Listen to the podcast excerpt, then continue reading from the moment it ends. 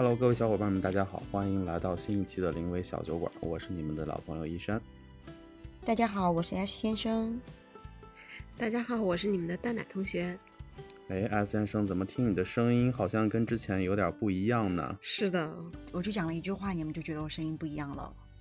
有点，有点儿，可能太熟了吧。可能是因为就是咱们不在同一个地方吧，录音设备会把一些声音会放大化。嗯，因为我戴牙套了，戴牙套，我在这个年纪选择戴牙套了，所以它可能会影响一些吧，或许啊。为什么说现在考虑戴牙套？因为我感觉好像戴牙套都是小小孩的时候戴的会比较多一些。嗯，是因为我的之前呃下牙吧有两颗智齿，然后其中在嗯呃早年可能三五年前吧，拔掉了其中间的一颗，然后另外一颗就嗯因为它不影响嘛，就对我没有什么太大影响。但当时拔那颗牙的时候，大夫就跟我讲过，最好下面另外那颗也要拔掉，否则它就会一直对我的牙齿的这个会有一个力啊，会容易让我的牙齿就是慢慢慢慢会歪掉这样。然后我当时嗯没有太多在意，可能这几年过去了，我就发现我确实下牙整个被挤到另外一边，就是往一边歪吧。你会发现，嗯，我的中缝不太能对齐了，而且歪的还蛮多的，大概可能歪了小半颗牙吧，就整个牙齿对不齐。然后哦，因为它的这种歪呢，它其实最大的一个问题，它不光是嗯，其实美观倒还好，嗯嗯、我不说，嗯其实大家你们是不不会发现我歪掉的，但是最大的一个问题是，它会让你的咬合出问题。我有半边脸的这个牙齿的咬合会咬不上了，因为它歪掉了嘛，明白吧？就是它错位了嘛，它错开了，然后它就会导致那个咬合有问题。它导致咬合有问题呢，就会影响你咀嚼东西之后的结果啊，会影响你消化。所以年纪大，随着年龄往上走，对吧？你本来各种机能都在退化，然后如果你又再加上呃咬合导致的这个咀嚼出问题的话，你就更难吸收了吧，就会更让你自己不太好消化啊，给这个脾胃会有更大的负担。所以我就但是选择去戴牙套了。嗯啊，但是这回调整会很辛苦吗？疼不疼啊？其实没有大家预想中的难受哈，因为我才刚刚开始戴啊，没有戴很久。因为现在牙套有很多种吧，就是以前大家可能想要戴牙套都那种钢牙，对吧？就贴在你的牙齿上的，对，然后然后你还会贴了好多个东西在你的牙齿上，对吧？然后你得拿那个铁丝就勒你的牙齿，这样子。不光你那个牙勒牙的时候会很痛苦，然后你还会容易满嘴口腔溃疡什么的，就会对你影响很大。对，嗯，然后其实现在没有了。我是因为正好牙齿去检查哈，然后人家给我推荐，我就去查阅了一些资料。呃，现在已经是那种隐形牙套嘛，就大家可能都应该比较知道，就国外国内都有。就隐形牙套，就嗯那种塑料硅胶的那种牙套，它是直接嗯咔嗒嗯卡在牙上的吗？对，它是按照你的牙倒模卡住你的牙齿的，它是哦套上去的，像个手套一样的，夸嗒就给上下分别带两个小套套，就整个卡住就好了。嗯，它因为是透明的嘛，所以其实你不凑到脸面前来看，你都基本上看不到嗯牙套的存在，这样子。嗯，呃就是在观你们见观感上没有差异，对吧？对，你们现在听我的声音会觉得有点奇怪，是因为我刚刚在适应牙套的过程。它虽然很薄啊，它其实不厚，非常薄，嗯但它毕竟是跟你没有戴牙套，它是有一点点差异性的，所以我要适应一下，就这个发音啊什么这些，就现在感觉口条没有之前那么顺溜啊，就自己是 自己是能够感觉得到的，对，但是嗯，整体来讲没有特别大的影响吧，啊、还可以，我觉得，嗯。对，那你平常比如说戴了牙套之后，对你的生活上有什么嗯样一些特殊的要求或者变化吗？哦，那嗯还是有的，就是呃，由于这个牙套呢，它容易染色，所以呢，你呃喝一些有色的饮料，就是喝进去的这种东嗯西，你就要把它拿下来，嗯。然后否则它就会染色，除非你不介意啊、我是很介意的啊，因为否则嗯它就你一嗯你满口别的颜色也挺可怕的，对吧？然后呢，呃，对于我是要把它摘下来的，还有就是因为刚刚我说那个戴着牙套喝的，你必须是不含糖的饮料，就是没有糖分的。嗯但你想，嗯你日常喝的那些，如果任何一种含糖的东西，你最好都是要摘掉牙套的，否则的话，你相当于它等于是在你的牙齿上给你戴了一个扣扣嘛，给你卡住嘛，对吧？然后那个里嗯面如果一旦有东西，哪怕你刷牙刷的勤好了，它也会捂在那个里面，可能几个小时啊，它就很有可能会对你的牙有更大的伤害。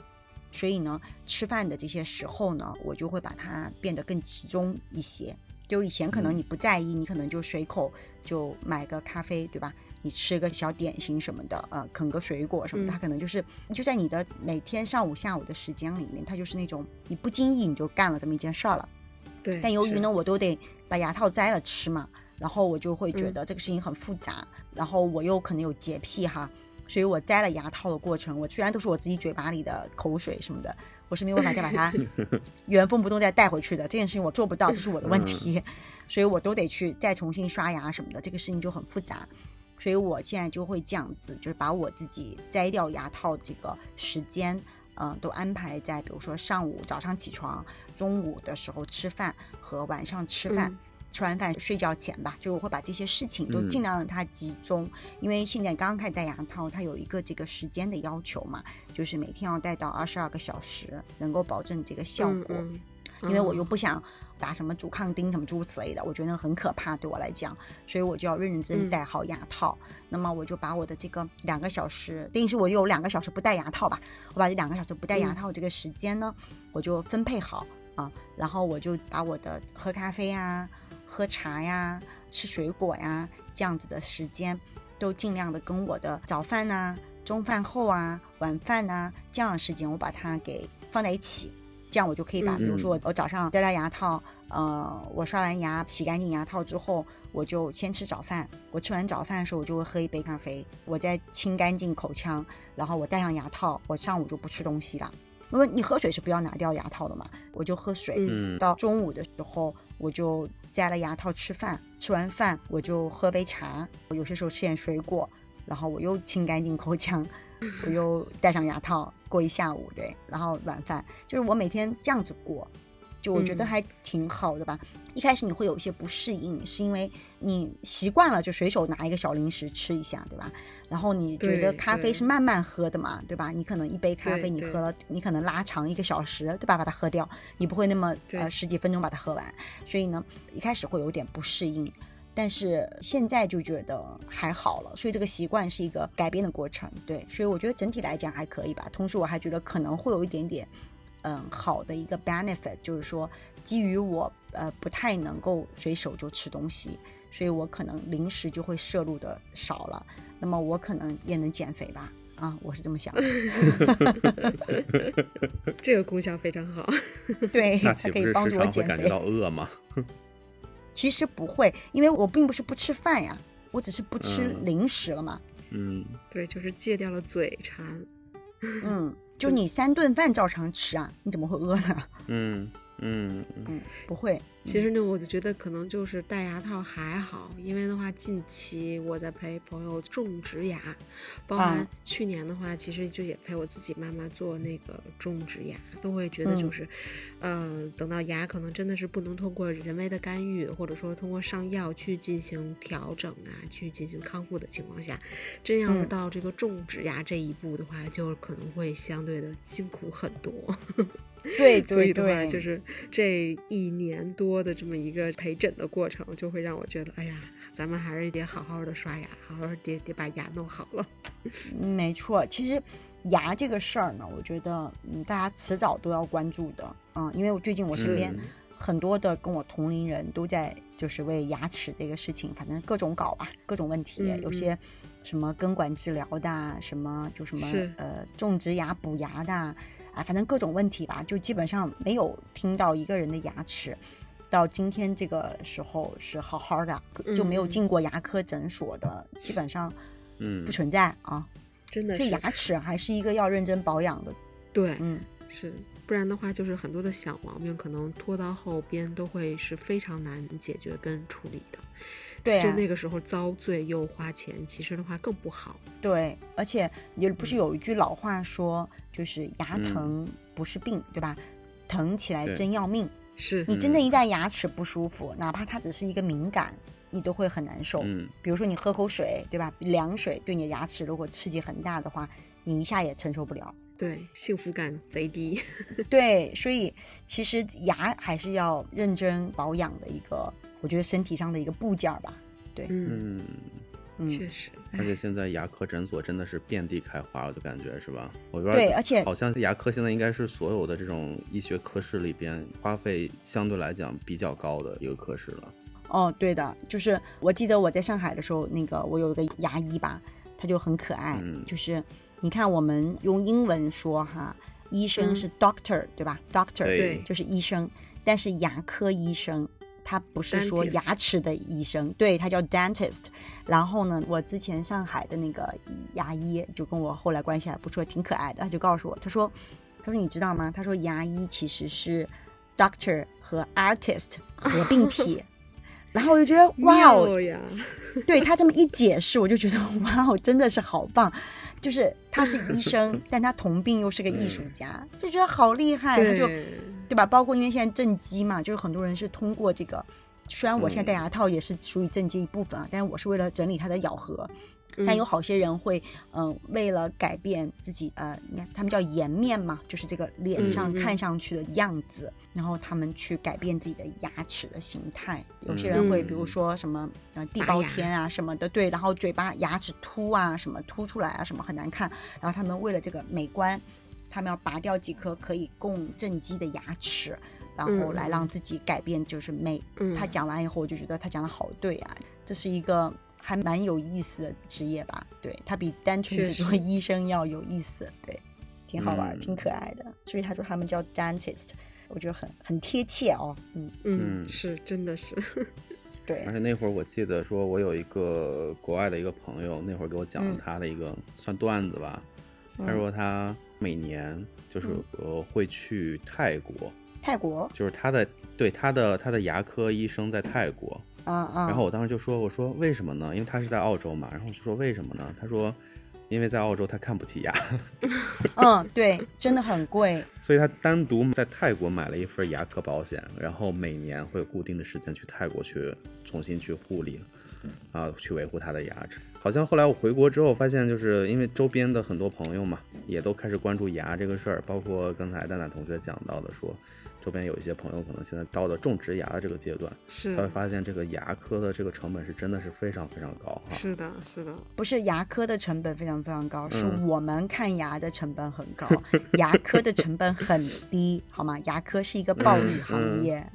OK，因为他们是 artist，对，他们是 artist，他们是 doctor 和 artist，对，所以他们这个这个很贵，对。然后而且他解决的痛苦其实会让你直接感受得到，嗯，所以它就可以对对对嗯有一个显性的价值体现吧，这样。是嗯，但是我们确实要花很多钱。嗯，对，而且好像现在国内的人对于牙科的这个需求和认知也发生了很大的一个变化。我就觉得好像我以前，包括可能稍微在长辈儿，在以前十几年前或者说几年前，对于牙好像都没有特别的在意，可能掉了也就掉了或者怎么样子。但是现在好像大家对于牙这个事情上变得非常的一个关注吧。嗯，就是，我觉得就是那个时候的技术好像也没有说有很多人能种得起牙，对，或者说他们会选择种牙，基本上都是满口镶假牙比较多。而且还有一个很可怕的点是，以前可能真的嗯技术没有那么高级，或者说没有那么成熟，嗯，所以他其实弄这些牙齿的过程也很痛苦。对对对，我不知道？对吧？就是有很多人，他们嗯比如说我妈妈，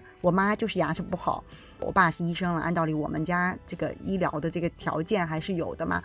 然后呢，我妈妈嗯就讲过她，嗯、去 嗯牙科的时候的那个可怕的就诊经历，所以他就再也不去看牙了。他觉得往那个牙床嗯上一躺。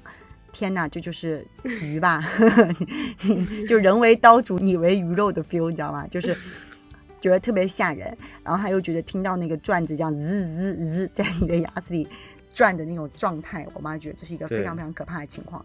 然后可能我不知道你们有没有被讲过，就是我们都小时候被吓过，就是你如果不好好呃刷牙，然后就会有反正就是坏人吧，然后拿着锤头和那个钳子和扳手来撬你的牙。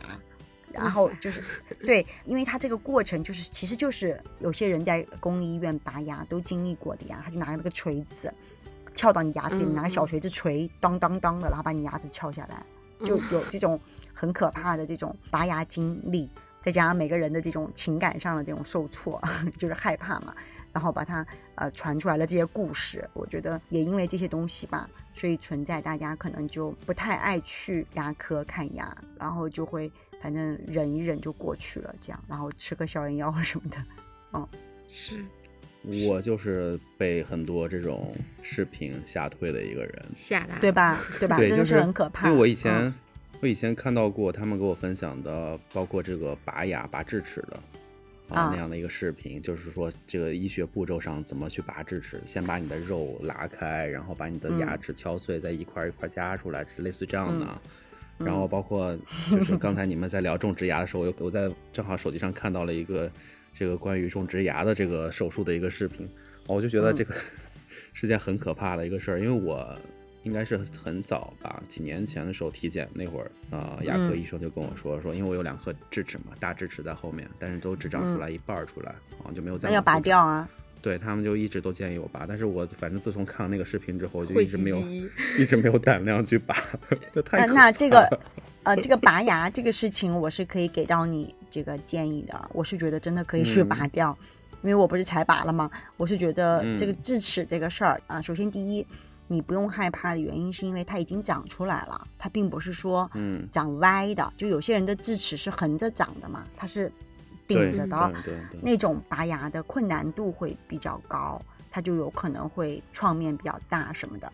像你这种牙齿已经长出来了，它只不过是完全没有长好，对吧？然后呢，医生嗯建议你拔有有几种可能性，一种就是它真的会造成你的牙齿拥挤，就是我跟你讲的，我的牙就被它挤得不行了嘛。对对对，还有一种情况，就是因为它没有一个咬合齿，就它没有上面没有咬合，嗯，就它不它没有办法对应嘛，所以它其实也没有嗯。用，它也是个浪费的牙齿，这样子它会越长越长。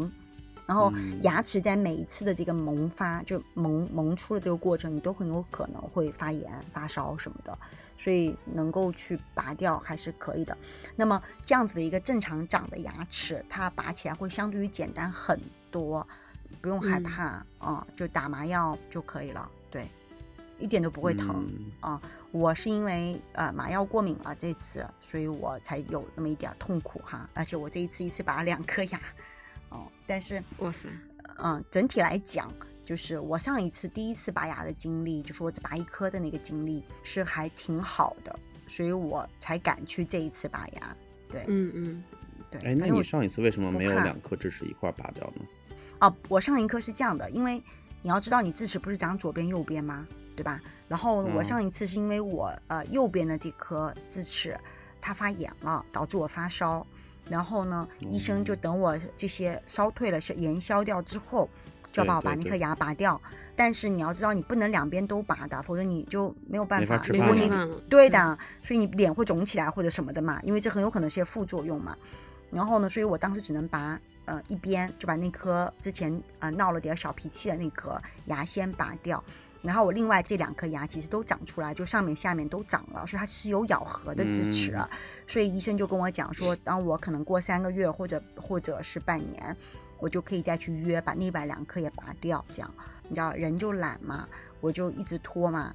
啊、我就拔掉了嗯这边这颗牙之后，其实我不疼，而且我就我也没有出现任何的异样反应，我也没有发烧，我也没有发呃发炎，什么都没有。说我上第一次拔牙是一个非常非常美好的经验，然后我也正常工作，我还是中午公司对吧？上完班中午去拔的牙，然后我下午都正常工作，没有任何影响这样子，所以我就总是觉得很，就你知道吧，人可能就对这个拔牙这个事儿呢。内心就会觉得他只要不发脾气，对吧？他不闹脾气，他不让我发炎，不疼，对我就没有，我就没有想要去拔它。但你想啊，这几年过去了，医生上次告诉我的话，就真的就是对了呀，我牙就歪了呀。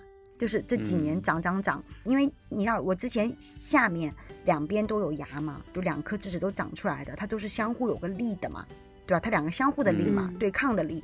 但你拔掉一个之后，这边这个它不就一直在挤吗？它就没有一个跟它对抗的嗯方向了嘛，它就一直挤，一直挤，一直挤，一直挤，所以就真的导致我的牙已经挤歪了。而且我觉得我的这个下面的门牙不是有四颗嘛，那个小牙齿，它都已经嗯开始出现那种交叠了。就是哦因为它它它不能一直挤你嘛，对吧？因为你毕竟下面那么嗯多牙嘛，所以它就会挤到有些牙之间，它就会有一些就是那种交错，已经开始有这种嗯迹象了，嗯。所以这次正好是这个诊所到我们公司嘛，然后给我们做过一些面诊，然后帮我做过牙，什么口腔扫描什么的，然后确实看了我的嗯牙齿的情况，正好也是我的顾虑，所以我就去弄了。但是呢，那个智齿跟我这次戴牙套没有关系，那个智齿是真的要拔了，是因为它第一 它导致我牙齿往一边歪，第二它你你嗯发现没，智齿会长在那个特别里面的地方，它哪怕它都完全长出来了，其实你也很难刷到。你不管用什么方法刷，其实你是嗯很难刷到的。然后长此以往，它也容易坏。嗯所以我那两颗智齿也出现了一定程度的有可能要坏掉的这种前兆了，所以医生就建议赶紧拔掉，因为他如果不拔，它也可能会影响我旁边的牙齿这样子。所以我是嗯觉得你不用害怕，对益三菌就就是该约。对，就这个事儿，我觉得你早一点，你反倒不容易有问题。等到你发炎了，或者是等到它烂掉了，你再去处理它，你可嗯能就会更费劲。嗯你可能就会就是有一些烂掉吧，就像你刚刚讲到的，它可能就要把你什么牙齿敲碎，是吧？去里面挖那些小碎片什么的，你会更疼。对，但是你正常的情况下，它其实是一个牙齿完整的拿出来的，它不存在什么、嗯，什么弄来弄去的，没有这些事情。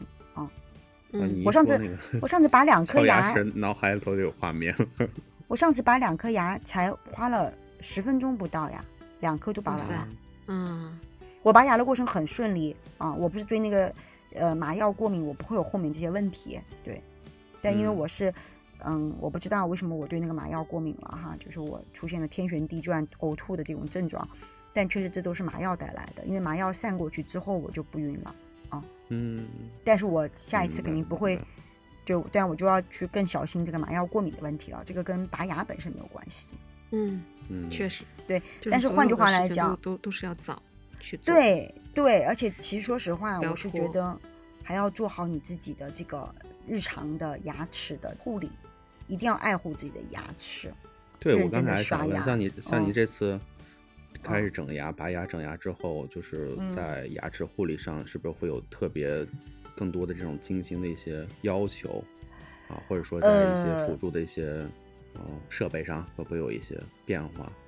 嗯，其实这样就是说我本身，因为我之前就是每年都会去洗牙嘛，嗯我一直都觉得我是一个保持牙齿的健康还做的不错的一个人，我一直都这么认为的哈。对对就是，那我这次其实，嗯，戴牙套它并没有增加我要做什么，只不过是说把我以前，比如说我只早上刷一次牙和晚上刷一次牙的这种嗯中间再加了一次，因为我不是要拆掉牙套嘛，所以我中间再加一次而已。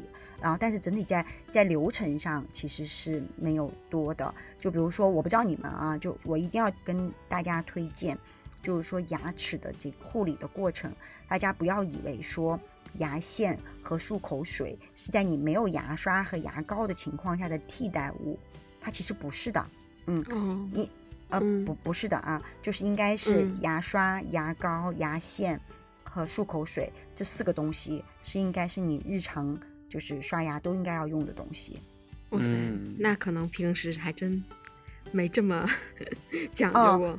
因为牙嗯线、它其实是清洁你的牙齿那些牙齿缝里面牙刷刷不到的地方的，就是一些食物残渣，所以它其实是非常必要的，日常都要用的一个东西。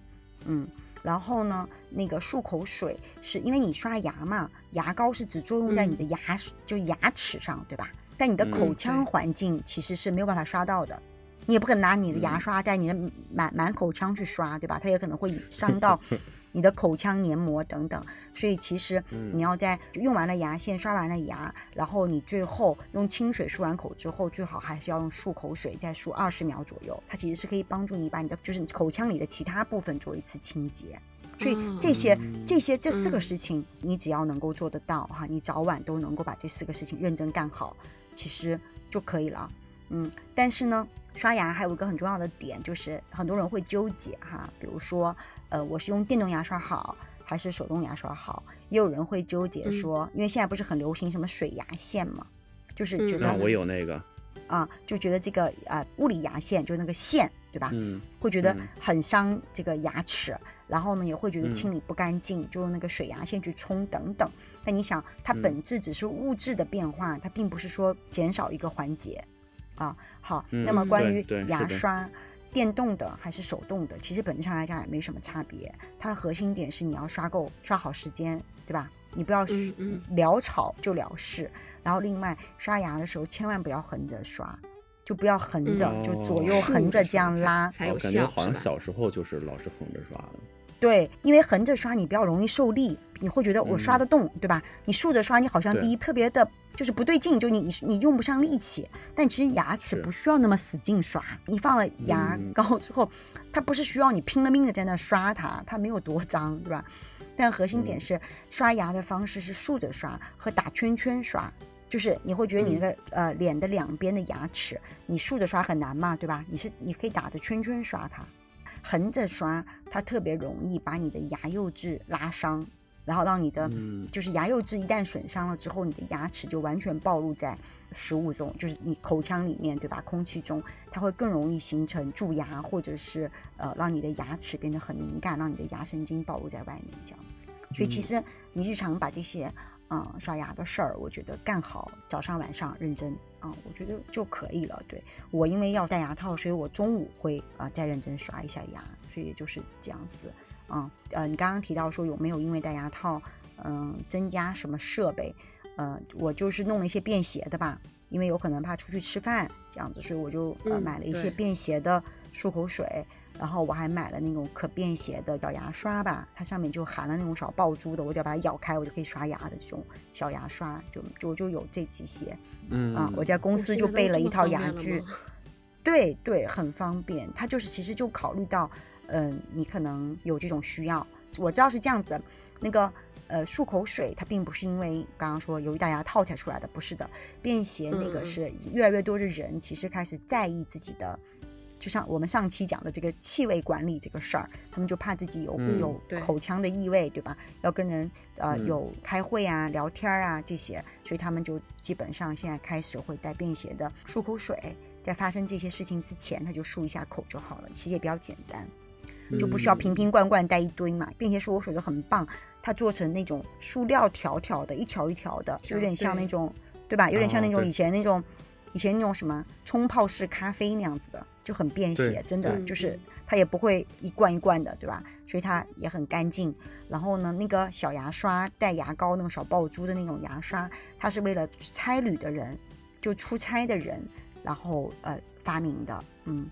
然后，但是你想，现在也很方便，就是它也它不是那种很大一支的，因为牙刷不都有个手柄嘛，都还挺大一根的，嗯它就不会，它就做的比较迷你 size，一次性的，然后你用完就可以丢掉这样子，然后也比较容易放到我们女生的包包里，对吧？就不需要背一个巨大的包，感觉扛一个巨大的设备这样子也不用，嗯，然后牙线就更简单了，包括它，呃，不管是那种有个那个杆儿的，还是那种卷在那个圈圈里的，对吧？它本来也不大，也是一个比较容易便携的东对西，对，嗯，嗯，这个真的好，到时候我也查查那个小牙刷去。我 等会儿就可以推荐给你。对你帮我种草了。一会儿就上链接了。但我们没有，我们不是，我们私底下分享，对。买买买买买买，对，但是我是觉得，嗯，延展出来看哈，就是牙齿这个事儿，嗯嗯，你延展出来看，其实都一样。就我觉得任何事情都是这样子。当你把嗯一个宏伟的，或者是说一个很危险的一个不好的结果，它被导致的这个过程，嗯，你把它拆到日常去进行这个阻断，我觉得其实可能会更好一些，也会比较简单吧。就我刚刚我跟你讲，其实没有很复杂，你就每天早晚把牙好好刷就好了。你可能就在这个牙齿的很多的问题上，你可能就早提前杜绝了，对吧？你就不需要去面对那个，呃，到最后真的牙齿出问题的结果，甚至你可能，如果牙齿一旦出了问题，你也尽早的去治疗，你也比到那个最后那个最可怕的那些，就是你刚刚呃易山君讲的那些个很吓人的那种牙科手术，你也对可能不需要面对，对吧？就但是很多时候那个结果都是因为你日常一拖再拖吧。你像我就是拖着没有马上把那两颗牙拔掉，对吧？导致我的牙齿嗯现在出现这个情况。那我也得现在赶紧去弄，因为我现在再不弄，等我再老一点，虽然我现在没有老啊，好可怕。等我到六十岁，嗯，就那种各种机能都退化的时候，那个时候再去弄，其实也得去弄，对吧？你不弄你就没法消化啊，那可能就会更难受、更严重。对对，是的，嗯，对对对，防患于未然嘛，你提前做了预防，既能避免自己将来少受罪，还能保护好自己的钱包。对，就是就是早一点，你看你好好刷牙，你也没有要你有什么成本，对吧？但如果你不好好弄，你出现了蛀牙，第一反应就是你就得去补牙，那你这个补牙的钱难道嗯不是钱吗？是吧？然后你如果补牙又没有及时去弄，你可能从一颗牙可能连带的坏一大片牙，是吧？你还有又有可能会影响到你的什么什么发炎，有可能什么嗯啊、还有什么问题？什么牙神经的问题？有些人还要杀神经啊、因为牙神经暴露在外了，要把某根神经杀掉啊、让它不敏感。这些问题其实都是的，包括我刚刚讲好好刷牙，如果你没有好好刷牙，你的牙齿就很有可能受损，牙齿受损可能带来的很多的问题，也会造成你牙敏感，所以还是要认真的对是的对待自己吧。对，就是我觉得各种事情，你把它拆分到你每天去做，你可能每天真的只要做一点点事儿就好了。这颇有点量变引起质变的这个含义，对吧？哎，量变引起质变本来就是这个世界上的一个我觉得普遍的一个状态的存在、啊对对对对吧？？你可以因为量变引起质变变好，你也可以因为你日常不注意，然后最后导致的这个结果堆叠变烂，变得很差，对吧？嗯，就看你自己怎么选了嘛。其实我觉得咱们这两期，啊、提升上来讲，其实都在讲个人管理，或者说这这种日常管理上的事儿，就是把其实要把日常管理做好的话，其实很多的大麻烦的话，或者一些情况都是可以避免的。嗯嗯，对，我觉得或者换句话来讲，我觉得现在的人大部分的我们已经不是在那个温饱线上挣扎了，对吧？我们这这嗯更多的其实还是要看待的是你日常的这个生活质量是不是能够有一定的提升，对吧？对我们今天谈的这个牙齿的问题，其实也是保证你生活有个好质量的一个基础。我们上周谈的这个气味管理，对吧？其实也是想让你有一个更好的一个生活的心情，让你生活的环境也会变得更好。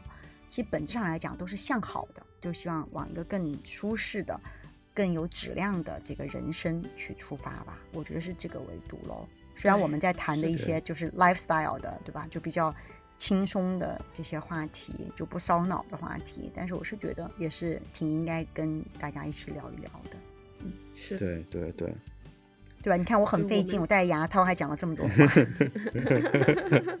因为你的这个关于牙齿的经验是我们三个人里头最丰富的。确实是。主要是对我，我又毕竟是拔了牙的、戴了牙套的老手。对，特别好。今天还被种种草了好物，啊，对对对，便携牙刷。嗯，对对。但我真的推荐哦，觉得这就那种嗯便携漱口水都要带起来。是对，嗯，嗯嗯嗯嗯。而且我觉得，其实对于我们普通人而言的话，有一个回到一个最俗的一个点嘛，对吧？嗯口腔是干嘛的？是个是用来吃东西的，对吧？你不保护好嗯牙，怎么能这个酸甜这个 对冷热酸甜想吃就吃，对不对？对，对对，哎，是不是早年就有个这个广告啊？就是广告，对对对，某牙膏的广告，某牙对膏品牌吧还有的一个广告啊我我想起来是了嘛嘛香，对，吃嘛嘛香，还有就我们老会问说牙口怎么样了，是吧？就牙口好，其实本身就是生活质量的一个保证。对，对，对，是的，是的。嗯，OK，那我们今天关于牙的话题就聊到这儿了。好呀，好的啊好吧。然后各位听众小伙伴，如果你们有一些比较有意思的关于你们看牙的一些经历，欢迎大家分享给我们。啊，那我们今天就聊到这儿，我们下一期的邻里小酒馆再见喽。